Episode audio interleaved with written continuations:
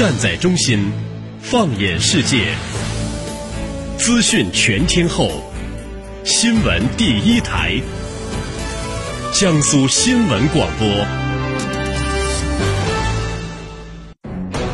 你听到的不仅是兵器，更有背后的战略风云；你听到的不仅是军情，更有其中的大国博弈。主持人深度互动，评论员独家点评，尽在军情观察。江苏新闻广播、扬子晚报联合打造。梳理全球军事，聚焦今日热点。大家好，这里是江苏新闻广播军情观察，我是世宁，在中国南京为您直播军情。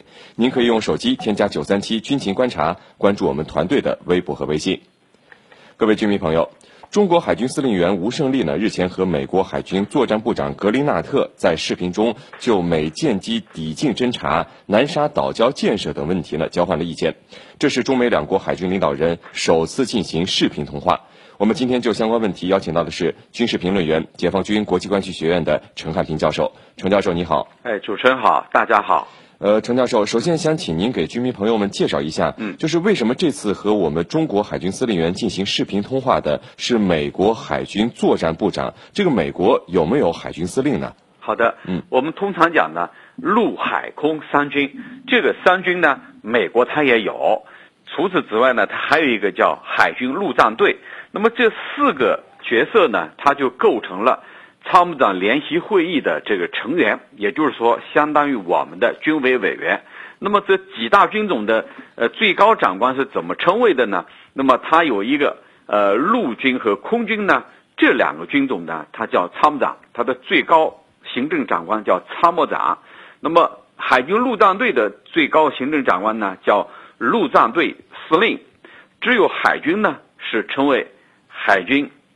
作战部长，也就是相当于咱们的海军司令，他是一九一五一五年三月所设立的这一个职位，他主要是对国防部长和总统负责。那么按照规定呢，美国的海军作战部长呢，他必须是四星海军上将，具有作战经验。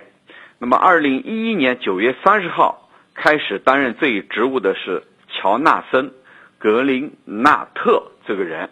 主持人，嗯，呃，陈教授，那根据了解，这次通话是美方主动提出的。美国海军方面为什么在这个时候选择和我国海军司令进行通话呢？嗯，那么这一次呢，是应美方的邀请和要求呢，呃，进行的是咱们历史上第一次视频通话。那么我要从两个方面来说起，先要从它的背景说起。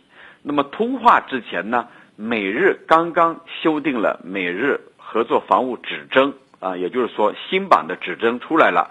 那么在这样的时刻呢，呃，邀请中方进行视频通话，它很显然就是跟这个新版的美日合作防务指针有关。也就是说，他要给中方吃一个定心丸，不要对此进行误判，不要误认为修订了这个指针，那么中美两军的关系就会产生一种质的改变。这是第一个意思。那么第二个呢，要从。美国海军的作战部长，也就是说乔纳森·格林纳特这个人的背景说起，因为呢，他是一个温和派，不是鹰派人物，不是军方的鹰派人物。他在去年的五月十九号，在美国智库的发表的一个演讲，这个演讲呢，他提到了中美两军关系，其中的最后的两句话特别值得大家的关注。这两句话就是说，中美两军。对话是最好的。如果呢，第二句话就是，如果中美两军进行军事演习，那是最好的。那么这两句话就把中美两军未来的一种关系淋漓尽致的展现在呃两国军人的面前。我觉得他呢是一个温和派的军中人物，不是鹰派。那么这样一个人物就注定着中美两军呢要走一种合作而不是对抗的道路。主持人。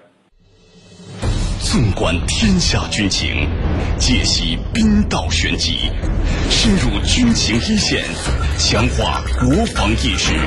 军情观察，江苏新闻广播、扬子晚报联合打造。嗯，陈教授，那这样的视频通话有什么作用吗？因为你看，对于美国军舰飞机对我国的抵近侦察和南沙岛礁建设，我国已经多次做出了说明。那美国人还是表示的是自己的观点和看法，您是怎么看的呢？嗯，我觉得这样的对话呢，它是有用的，也是非常及时的。那么它可以说释放出了一种非常明确的信号，这个信号呢，就是美国军方他无意与我们对抗，更无意呢对中国呢。进行威慑或者其他什么目的，那么我觉得呢，这样呢，就是说，呃，释放这样一种信号，有利于两军呢，就是增加互信，呃，减少一些误判。那么，为什么刚才你也提到了，为什么他另外一个层面又是那样的处理呢？我觉得这里头我们要正确的理解，它主要呢是做给美国的盟国看的啊，就是说，呃，给盟国看的。我呢是在带头遏制中国，我要要需要你们来参与到这样的行动当中来，那这主要是给他盟国看的，而不是说这个呃做给中国看的。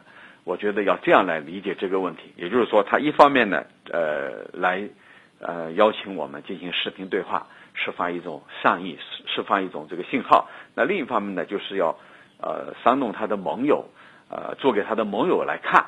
我觉得要这样去，这个客观两方面来看这样的问题。主持人，陈教授，那对于我国南海岛礁建设，海军司令员吴胜利表示，欢迎国际组织和美国及相关国家在未来条件成熟时，利用这些设施开展人道主义救援、减灾合作。那我们的居民朋友如何解读这个表示呢？嗯，我觉得他，呃，吴胜利司令员他所表达的是我们的一种诚意。那么这个诚意呢，就是说，呃，告诉。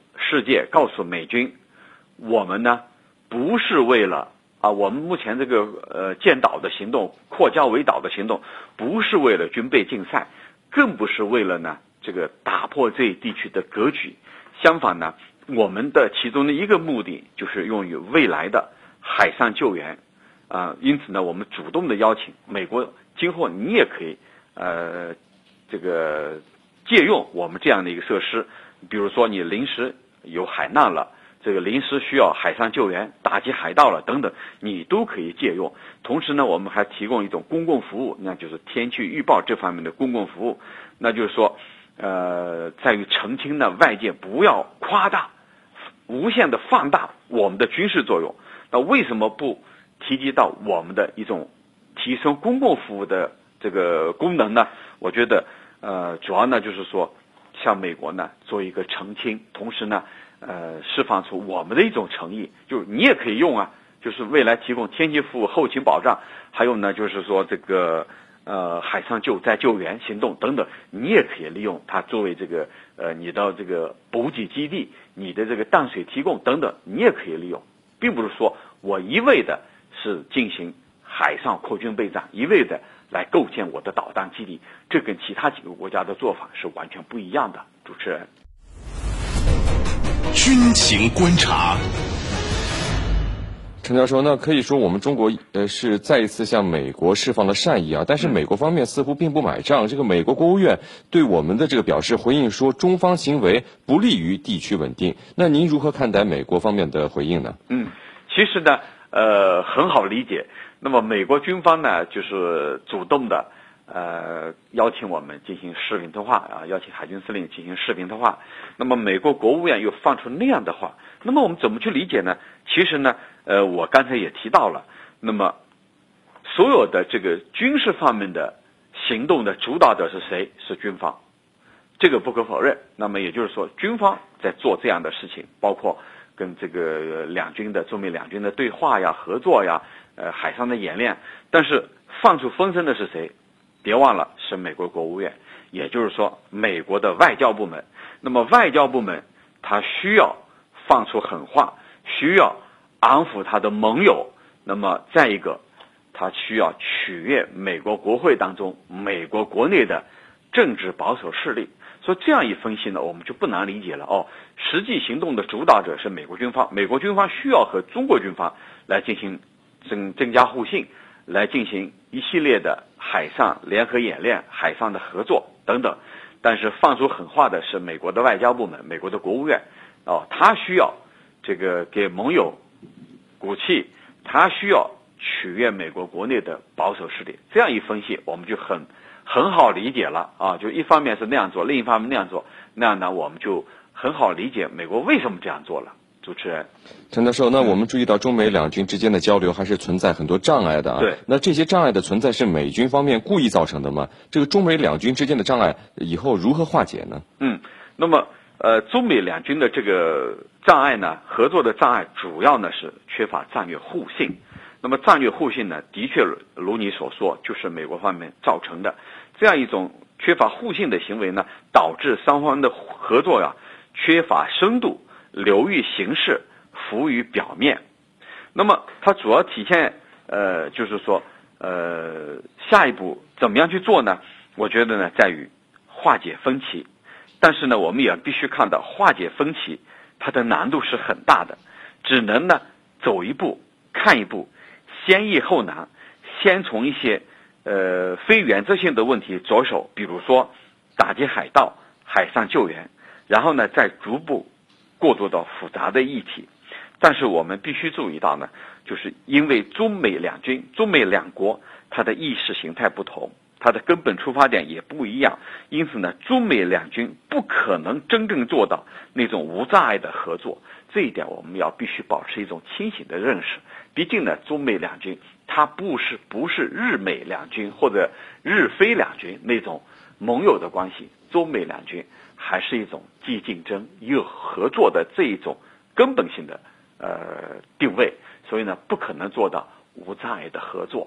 主持人，好的，非常感谢我们的军事评论员、解放军国际关系学院陈汉平教授为我们带来的精彩解读，谢谢陈教授。不客气，主持人。好，接下来呢是半点即时资讯，在半点即时资讯之后，欢迎大家回来继续收听军情观察，触击时事军情热点，把握最新军情动态。解读大国战略，预测未来局。未来局势。江苏新闻广播军情观察，每天下午十五点十二分、十五点四十二分，江苏新闻广播、扬子晚报联合打造。